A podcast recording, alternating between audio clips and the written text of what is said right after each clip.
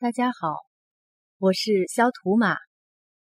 这周为大家推荐的书是《额尔古纳河右岸》，作者迟子建，一九六四年出生于黑龙江漠河，是当代中国具有广泛影响力的作家之一。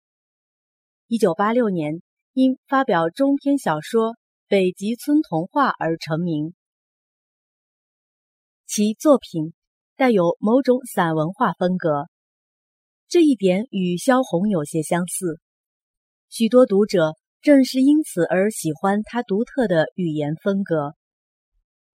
主要作品有《雾月牛栏》《满洲国》《白银娜》《光明在低头的一瞬》《额尔古纳河右岸》等，曾荣获鲁迅文学奖、冰心散文奖。茅盾文学奖等文学大奖。《额尔古纳河右岸》是第一部描述我国东北少数民族鄂温克人生存现状及百年沧桑的长篇小说，似一壁饱得天地之灵气，令人惊叹却难得其解的神奇岩画，又似一卷时而安恬、时而激越，向世人诉说。人生挚爱与心灵悲苦的民族史诗，作者以一位年届九旬、这一弱小民族最后一个酋长的女人的自述，向我们娓娓道来。在中俄边界的额尔古纳河右岸，居住着一支数百年前自贝加尔湖畔迁徙而至、与驯鹿相依为命的鄂温克人。他们兴奋萨满。如驯鹿所喜食物而搬迁游猎，在享受大自然恩赐的同时，也倍尝艰辛，人口式微。他们在严寒、猛兽、瘟疫的侵害下求繁衍，在日寇的铁蹄、文革的阴云，乃至种种现代文明的挤压下求生存。他们有大爱，有大痛，有在命运面前的殊死抗争。也有眼睁睁看着整个民族日渐衰落的万般无奈。然而，一代又一代的爱恨情仇，一代又一代的独特民风，一代又一代的生死传奇，显示了弱小民族顽强的生命力及其不屈不挠的民族精神。这部小说语言精妙，以简约之美写活了一群鲜为人知。有血有肉的鄂温克人，小说以小见大，以一曲对弱小民族的挽歌，写出了人类历史进程中的某种悲哀。其文学主题具有史诗品格与世界意义。二零零八年十一月二日，茅盾的故乡乌镇迎来第七届茅盾文学奖的颁奖典礼，评委牛玉秋女士宣读了迟子建长篇小说。额尔古纳河右岸授奖词，他说：“迟子建怀着素有的真挚澄澈的心，进入鄂温克族人的生活世界，以温情的抒情方式，诗意地讲述了一个少数民族的顽强坚守和文化变迁。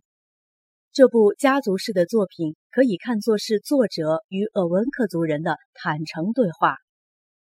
在对话中，他表达了对尊重生命。”敬畏自然、坚持信仰、爱憎分明等等被现代性所遮蔽的人类理想精神的张扬。迟子建的文风沉静婉约，语言精妙，小说具有史诗般的品格和文化人类学的思想厚度，是一部风格鲜明、意境深远、思想性和艺术性俱佳的上乘之作。作者本人。曾这样谈到额尔古纳河右岸。如果说我的这部长篇分为四个乐章的话，那么第一乐章的清晨是单纯清新、悠扬浪漫的；第二乐章的正午沉静舒缓、端庄雄浑；进入第三乐章的黄昏，它是疾风暴雨似的斑驳杂响，如我们正经历着的这个时代。掺杂了一缕缕的不和谐音，而到了第四乐章的尾声，它又回到了初始的和谐与安恬，应该是一首满怀憧憬的小夜曲，或者是弥散着钟声的安魂曲。我不知道自己谱写的这部心中的交响曲是否会有听众，我没有那么大的奢望要获得众生的喝彩。如果有一些人对他给予发自内心的掌声，我也就满足了。本周推荐的这本《额尔古纳河右岸》，由人民文学出版社于二零一零年十月出版。在未来的四天里，图马将陪伴大家。一起感受这来自于额尔古纳河右岸的故事。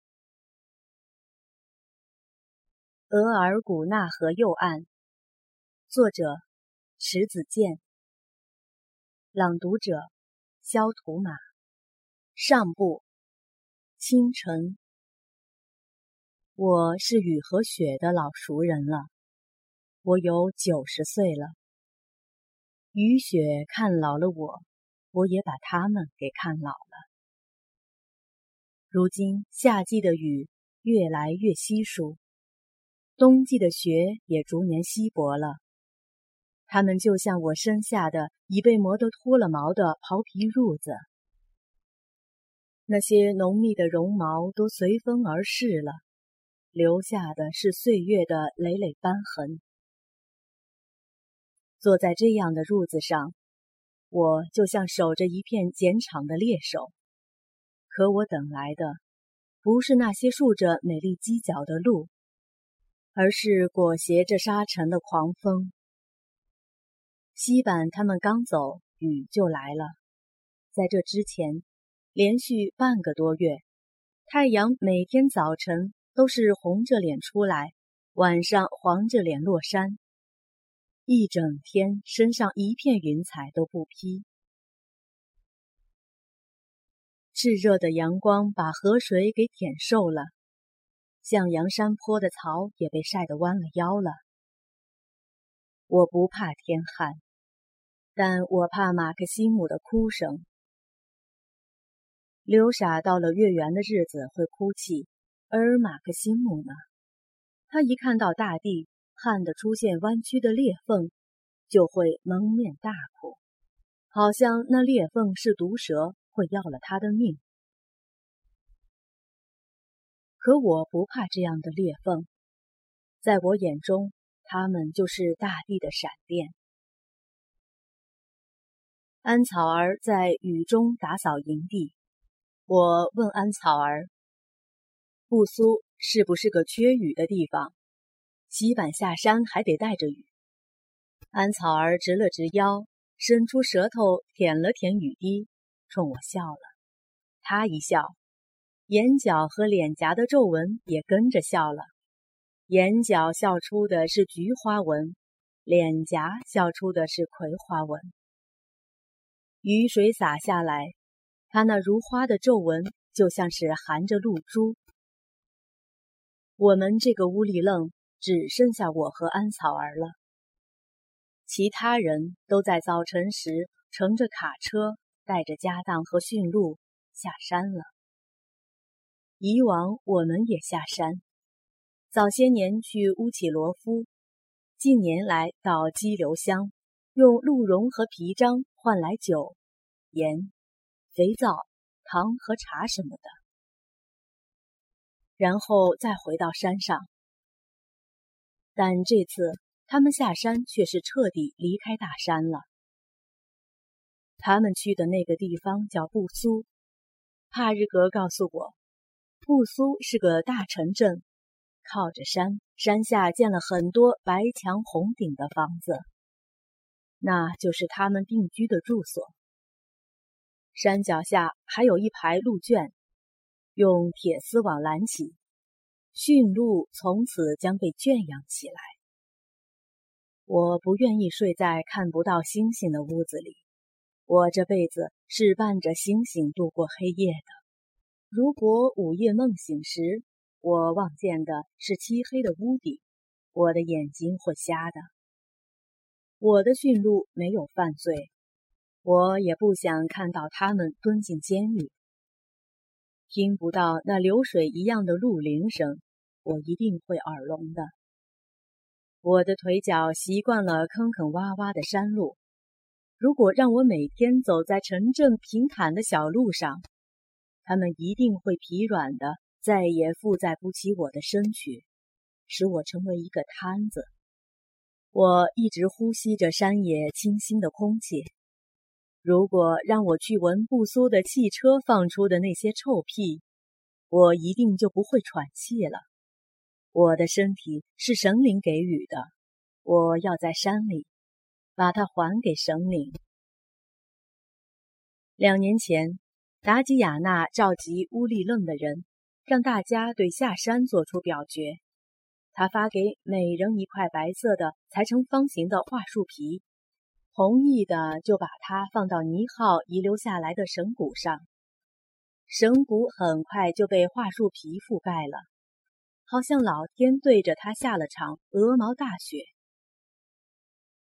我是最后一个起身的，不过我不像其他人一样走向神骨，而是火塘。我把桦树皮投到那里了，它很快就在金色的燃烧中化为灰烬。我走出西楞柱的时候，听见了达吉亚娜的哭声。我以为西板会把桦树皮吃掉，他从小就喜欢啃树皮吃，离不开森林的。可他最终还是像其他人一样，把它放在神骨上了。我觉得西板放在神骨上的是他的粮食，他就带着这么一点粮食走，迟早要饿死的。我想，西板一定是为了可怜的拉吉米才同意下山的。安草儿也把桦树皮放在了神骨上，但他的举动说明不了什么。谁都知道，他不大明白大家在让他做什么事情。他只是想早点把桦树皮打发掉，好出去做他的活计。安草儿喜欢干活。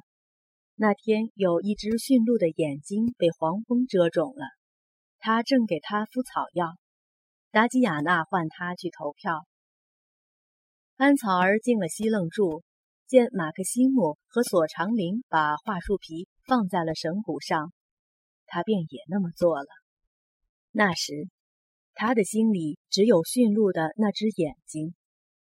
安草儿不像别人那样把桦树皮。恭恭敬敬地摆在神骨上，而是在走出西楞柱时，顺手撒开，就好像一只飞翔的鸟，不经意间遗落下的一片羽毛。虽然营地只有我和安草儿，可我一点儿也不觉得孤单。只要我活在山里，哪怕是最后的一个人了，也不会觉得孤单的。我回到西楞柱，坐在刨皮褥子上，守着火塘喝茶。以往我们搬迁的时候，总要带着火种。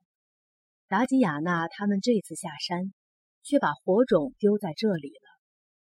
没有火的日子是寒冷和黑暗的，我真为他们难过和担心。但他们告诉我。布苏的每座房子里都有火，再也不需要火种了。可我想，布苏的火不是在森林中用火镰对着石头打磨出来的。布苏的火里没有阳光和月光，那样的火又怎么能让人的心和眼睛明亮呢？我守着的这团火，跟我一样老了。无论是遇到狂风，大雪还是暴雨，我都护卫着它，从来没有让它熄灭过。这团火就是我跳动的心。我是个不擅长说故事的女人，但在这个时刻，听着刷刷的雨声，看着跳动的火光，我特别想跟谁说说话。达吉亚娜走了，西班走了。刘傻和马克西姆也走了，我的故事说给谁听呢？安草儿自己不爱说话，也不爱听别人说话。那么，就让雨和火来听我的故事吧。我知道，这对冤家跟人一样，也长着耳朵呢。我是个鄂温克女人，我是我们这个民族最后一个酋长的女人。我出生在冬天，我的母亲叫达马拉，父亲叫林克。母亲生我的时候，父亲猎到了一头黑熊，为了能获取上好的熊胆，父亲找到熊蹲仓的树洞后，用一根桦木杆挑逗它。把冬眠的熊激怒，才举起猎枪打死它。熊发怒的时候胆汁旺盛，熊胆就会饱满。父亲那天运气不错，他收获了两样东西：一个圆润的熊胆，还有我。我出来人间听到的声音是乌鸦的叫声，不过那不是真的乌鸦发出的叫声。由于猎到了熊，全乌力楞的人聚集在一起吃熊肉。我们崇拜熊，所以吃它的时候要像乌鸦一样呀呀呀的叫上一刻，想让熊的魂灵知道，不是人要吃它们的肉，而是乌鸦。很多出生在冬季的孩子，常由于严寒致病而夭折。我有一个姐姐就是这样死去的。她出生时漫天大雪，父亲去寻找丢失的驯鹿。风很大，母亲专为生产而搭建的西楞柱被狂风掀起了一角。姐姐受了风寒，只活了两天就走了。如果是小鹿离开了，它还会把美丽的蹄印留在林地上。可姐姐走的像是侵蚀了她的风一样，只叫了那么一刻，就无声无息了。姐姐被装在一条白布口袋里，扔在向阳的山坡上了。这让我母亲很难过，所以生我的时候，母亲把西楞柱的兽皮围子弄得严严实实的，生怕再有一缕寒风伸出吃人的舌头，带走他的孩子。当然，这些话都是我长大后母亲告诉我的。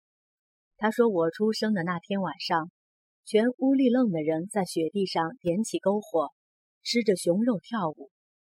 尼都萨满跳到火里去了，他的鹿皮靴子和袍皮大衣沾了火星，竟然一点都没伤着。尼都萨满是我父亲的哥哥，是我们乌力楞的族长。我叫他额格都阿玛，就是伯父的意思。我的记忆是由他开始的。除了死去的姐姐，我还有一个姐姐叫列娜。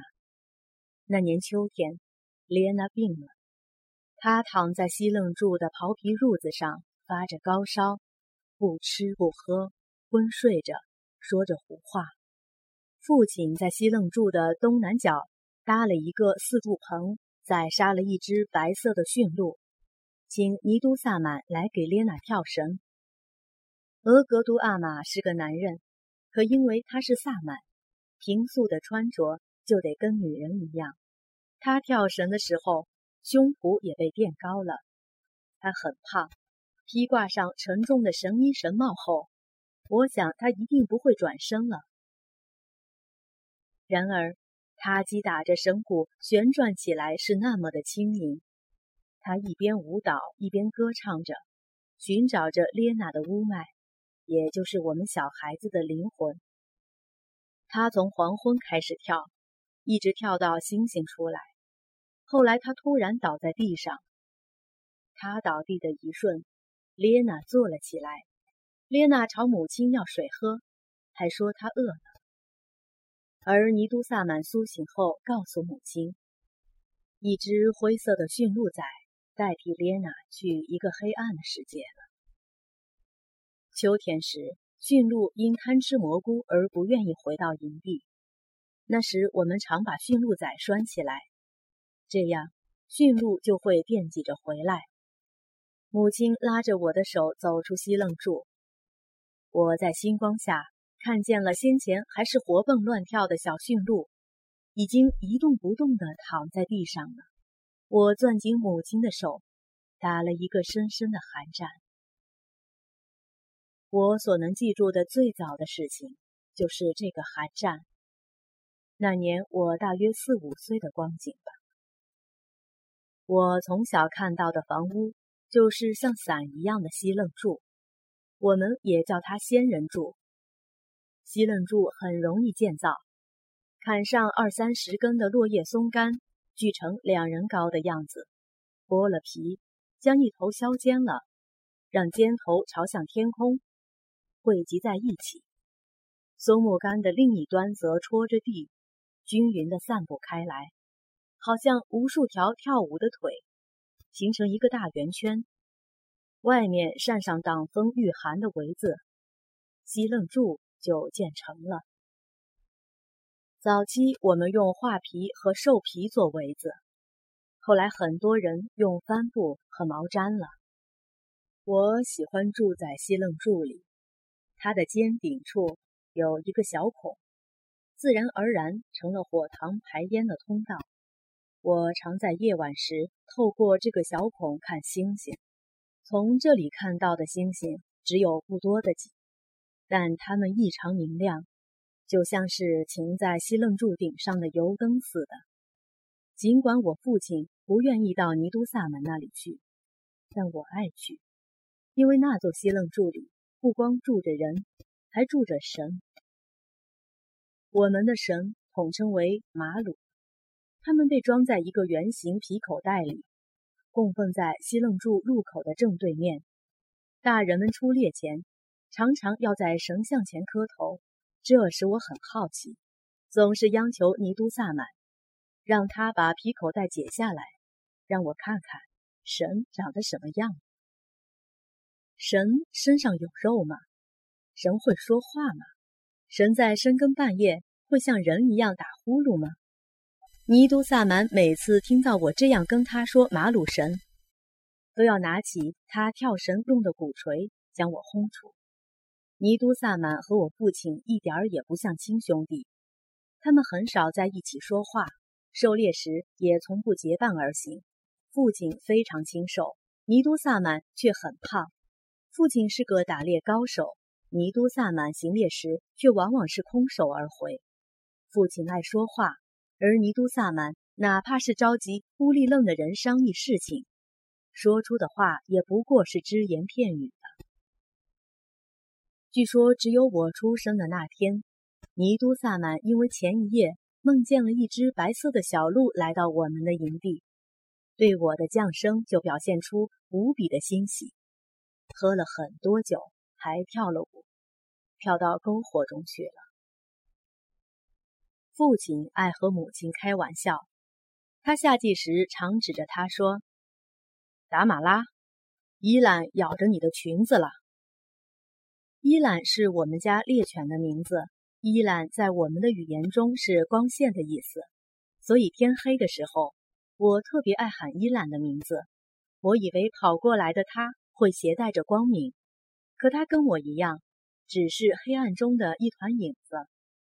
母亲太热衷于穿裙子了，所以在我看来，母亲盼夏天来，并不是盼林中的花朵早点开放，而是为了穿裙子。一听说伊兰咬了她的裙子，她就会腾空跳起来。这时，父亲就会得意的大笑。母亲喜欢穿灰色的裙子，裙腰上镶着绿色的缝道，前面的缝道宽，后面的缝道窄。母亲在全屋里愣的女人中是最能干的。她有着浑圆的胳膊，健壮的腿，她宽额头。看人时总笑眯眯的，很温存。别的女人终日在头上包着一块蓝头巾，而她是裸露着头发的。她将那茂盛乌黑的发丝挽成一个发髻，上面插着一只乳白色的鹿骨打磨成的簪子。达马拉，你过来。父亲常常这样召唤他，就像召唤我们一样。母亲慢吞吞地走到他身边，父亲往往只是笑着扯一下他的衣襟，然后在他的屁股上拍一下，说：“没事了，你也走吧。”母亲努一下嘴，不说什么，接着忙他的活去了。我和列娜从小就跟着母亲学活计，熟皮子、熏肉干，做画皮漏和画皮船，缝袍皮靴子和手套，还有烙格列巴饼、挤驯鹿奶、做安桥等等。父亲看我和列娜像两只蝴蝶离不开花朵一样绕着母亲飞，就妒忌地说。达马拉，你一定得送给我个乌特。乌特就是儿子的意思。而我和列娜，像我们这个民族的其他女孩一样，被叫做乌纳吉。父亲管列娜叫大乌纳吉，我则成了小乌纳吉。深夜，西楞柱外常有风声传来，冬日的风中往往夹杂着野兽的叫声，而夏日的风中。常有猫头鹰的叫声和蛙鸣。西楞柱里也有风声，风声中夹杂着父亲的喘息和母亲的呢喃。这种特别的风声是母亲达马拉和父亲林可制造的。母亲平素从来不叫父亲的名字，而到了深夜，他们弄出了风一样的响声的时刻，他总是热切的、颤抖的呼唤着。林克，林克，父亲呢？他就像头濒临死亡的怪兽，沉重的喘息着，让我以为他们害了重病。然而第二天早晨醒来，他们又面色红润的忙着自己的活计了。就在这样的风声中，母亲的肚子一天天大了起来。不久，我的弟弟鲁尼降生了。父亲有了自己的乌特后，即使狩猎归来一无所获，一看到鲁尼的笑脸，他阴沉的脸也会变得和颜悦色了。达马拉也喜欢鲁尼，他干活的时候完全可以把它放在画皮摇车里，可他不，他把鲁尼背在肩头。这时达马拉的鹿骨簪子就带不得了，鲁尼老是伸手去抓，抓下来就放到嘴里啃。簪子尖尖的，达马拉怕扎了鲁尼的嘴，所以就不带它了。而我喜欢母亲带着簪子的样子。我和列娜也喜欢鲁尼，我们抢着抱他，他胖乎乎的，像只可爱的小熊，咿呀叫着，口水流进我们的脖子，就好像钻进了毛毛虫，痒得慌。冬天时。我们喜欢用灰鼠皮的尾巴去扫鲁尼的脸，每扫一下，他都要咯咯笑个不止。夏天时，我们常背他到河边，捉岸边草丛中的蜻蜓给他看。有一次，母亲给驯鹿喂盐，我和列娜把鲁尼藏在西楞柱外装粮食的大画皮桶里。母亲回来发现鲁尼不见了，慌张了，她四处寻找。没有见鲁尼的踪影，问我和列娜，我们都摇头说不知道。他哭了起来。看来鲁尼和母亲是连心的。先前他还安静的待在画皮桶里晒太阳，母亲一哭，他也哭了。鲁尼的哭声对母亲来说就是笑声。他循声而去，抱起他，斥责我和列娜。那是他第一次跟我们发脾气。鲁尼的出现使我和列娜改变了对父母的称呼。原来我们规规矩矩的像其他孩子一样，称母亲为厄尼，称父亲为阿玛。因为鲁尼太得宠了，我和列娜起了妒忌心，私下里就管母亲叫达马拉，叫父亲为林克。所以现在提到他们的时候。我还有些改不过来，请神饶恕我。乌里愣的成年男人身边都有女人，比如林克有达马拉，哈谢有玛利亚，昆德有伊芙琳，伊万有蓝眼睛、黄头发的纳杰神卡。可尼都萨满却是孤身一人。我想，那袍皮口袋供的神一定是女神，不然他怎么会不要女人呢？我觉得尼都萨满跟女神在一起也没什么，只不过他们生不出小孩来，有点让人遗憾。一个营地里，如果少了小孩子，就像树木缺了雨水，看上去总是不那么精神的。比如伊万与那杰神卡，他们常常逗自己的那双儿女吉兰特和娜拉，并发出哈哈的笑声。昆德与伊芙琳的孩子金德，虽然不那么活泼，但他也像盛夏时飘来的一片云彩一样。给昆德与伊芙琳带来阴凉，让他们心境平和。相反，哈谢与玛利亚因为没有孩子，脸上就总是弥漫着阴云。一旦罗林斯基来我们的营地了，他带到哈谢的西楞柱里的就不仅仅是烟酒糖茶了，还有药。可玛利亚吃了那些治疗不孕症的药后。肚子还是老样子，急得哈谢像遭到围猎的驯鹿一样，脸上总是现出茫然的神情，不知道出路在哪里。玛利亚常用头巾遮住脸，低着头去尼都萨满的西楞柱。他去拜见的不是人，而是神。他希望神能赐予他孩子。伊芙琳是我的姑姑。她很爱讲故事，关于我们这个民族的传说，以及父亲与尼都萨满之间的恩怨，都是她告诉我的。当然，有关民族的传说故事，是在我年幼时就听到的。